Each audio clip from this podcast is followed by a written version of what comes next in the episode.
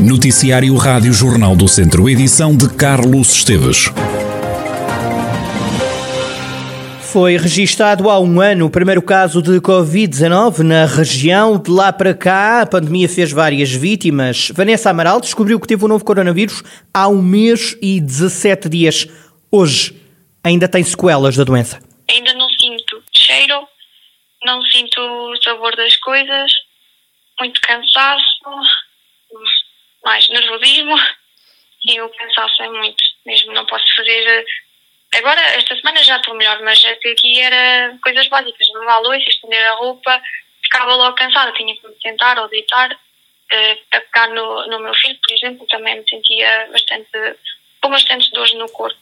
Vanessa Amaral é uma das pacientes da consulta pós-Covid. O médico Luís Nogueira explica que alguns sintomas da Covid-19 persistem semanas ou até meses, daí ter sido criada uma consulta específica para quem apanhou Covid deles eh, apresentava ou fadiga, ou sensação de falta de ar, queixas de falta de concentração e memória, alguma tosse, dores musculares, mas principalmente a questão da, da fadiga e da sensação de falta de ar era uma das queixas eh, recorrentes. Então, para, para explorarmos melhor também essa, eh, essa parte e para reabilitar depois as pessoas de forma a retomarem a sua atividade de uma forma normal, decidimos especificamente dar um nome a uma consulta para que as pessoas também soubessem para o que vinham. O médico Luís Nogueira, que na CUF Viseu dá consultas a pessoas que contraíram a Covid-19, é que após a infecção as sequelas são transversais a várias idades e estas consultas servem para estudar melhor o pós-Covid. A pandemia chegou à região há um ano e começa hoje a primeira fase de desconfinamento. Abrem esta segunda-feira creches, ensino pré-escolar e as escolas do primeiro ciclo. Também reabrem os ATLs para os mais novos. Abrem as portas cabeleireiros, manicures, estúdios de tatuagens e de piercings, livrarias e bibliotecas também. Esta será uma reabertura a conta-gotas, mas hoje volta a funcionar o comércio automóvel e a mediação imobiliária. Reabre também o comércio ao postigo. No setor da alimentação, os restaurantes só reabrem a 19 de abril, mas a partir de hoje podem começar a vender bebidas ao postigo, sendo que não é permitido, por exemplo, ficar a beber um café junto a um estabelecimento. Continua a ser proibido vender bebidas alcoólicas depois das 8 da noite. Quanto à fé, as missas voltam hoje a ser celebradas, as visitas pascais e as procissões estão suspensas. Volta a ser permitido a partir de hoje permanecer em parques e bancos de jardim, mas as câmaras municipais podem impedir esta situação se assim o entenderem. Ora, foi com um misto de ansiedade, satisfação, mas também com algum receio que começaram em Viseu hoje as aulas para os estudantes do primeiro ciclo. Os alunos estiveram dois meses em casa por causa do confinamento. Nesta segunda-feira regressaram às escolas as crianças de creches, jardins de infância e também primeiro ciclo. A Rádio Jornal do Centro esteve esta manhã à porta da escola primária de Vildemoinhos, em Viseu. Martim Figueiredo, com seis anos, já só pensava em regressar às aulas para aprender, mas também para brincar com os colegas. Aqui eu, eu tenho os meus amigos. E consegues também aprender e brincar com eles, não é? Sim. Hoje o que é que vais fazer? Já sabes? Uh, vou estudar e vou brincar. O pai deste aluno do primeiro ano conta que o filho já andava ansioso para voltar às aulas. João Figueiredo considera importante a retoma do ano letivo. É o, o início do retomar a, a normalidade, uhum. portanto sim, é importante. Já andava há uns dias ansioso para vir e a falar dos colegas e da escola, portanto sim. Uhum. Ah, nesta, primeira, nesta fase inicial dos estudos, isto, quanto mais cedo eles retomarem a atividade normal, melhor, não é? Sim, nós já tínhamos notado algum retrocesso na aprendizagem. Como assim? Voltar à escola vai ser aqui um, um impulso importante na aprendizagem. Que retrocesso é que fala? Notávamos que nos últimos dias já não se interessava tanto pelo, pelas aulas. Os encarregados de educação dividem-se na hora de analisar o regresso às aulas. Por um lado, concordam mas não escondem algum receio que têm. Eu acho que a escola não é um local de, de, transmissão e acho que já estava na hora. O ensino à distância funcionou melhor desta vez, hum, mas acho que é sempre melhor. Eles precisam do contacto com as outras crianças, da parte da socialização. É muito importante. Confiante neste regresso às aulas. Era importante para ele. Tivemos dias bastante complicados. Porquê?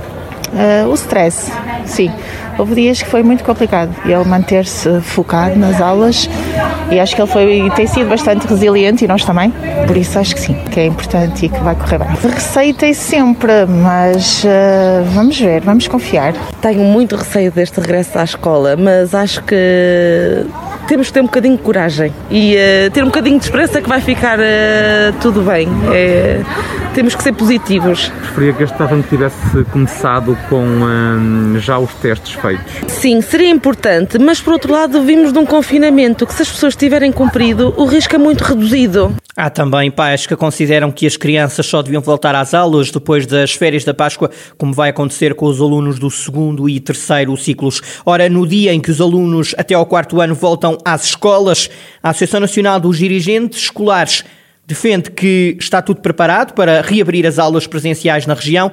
É o que defende Manuel Pereira, dirigente desta associação nada substitui a presença dos alunos em sala de aula e este tempo de ensino à distância prova por maioria de razão. Relativamente aos alunos do pré-escolar e do primeiro ciclo, era muito importante que eles regressassem à escola até porque são aqueles que estão a ser mais prejudicados com o ensino à distância. Os processos de socialização tão importantes, a construção da personalidade e na consolidação das primeiras e fundamentais competências sociais e humanas, em muitos casos só acontece na escola. E com os alunos em casa, normalmente boa parte dessas competências não é desenvolvida, nem sequer aprofundada. E mais que aprender a ler a escrever, que é fundamental, é importante mesmo é que eles construam laços, construam pontes e socializem e aprendam a viver em comunidade. Manuel Pereira, o regresso das crianças às aulas e no dia em que as aulas voltaram nas escolas, Aumentou o número de doentes internados com Covid-19 no centro hospitalar Tondela Viseu. No hospital encontram-se, nesta altura, 24 doentes, dos quais 14 em enfermaria e 10 na unidade de cuidados intensivos. Pelo sétimo dia consecutivo, não se registaram mortes por Covid-19. No hospital de Viseu continua internado com o novo coronavírus o presidente da Câmara de Viseu, Almeida Henriques. Segundo o município, a situação clínica do autarca não sofreu alterações nos últimos dias, mantém-se estável.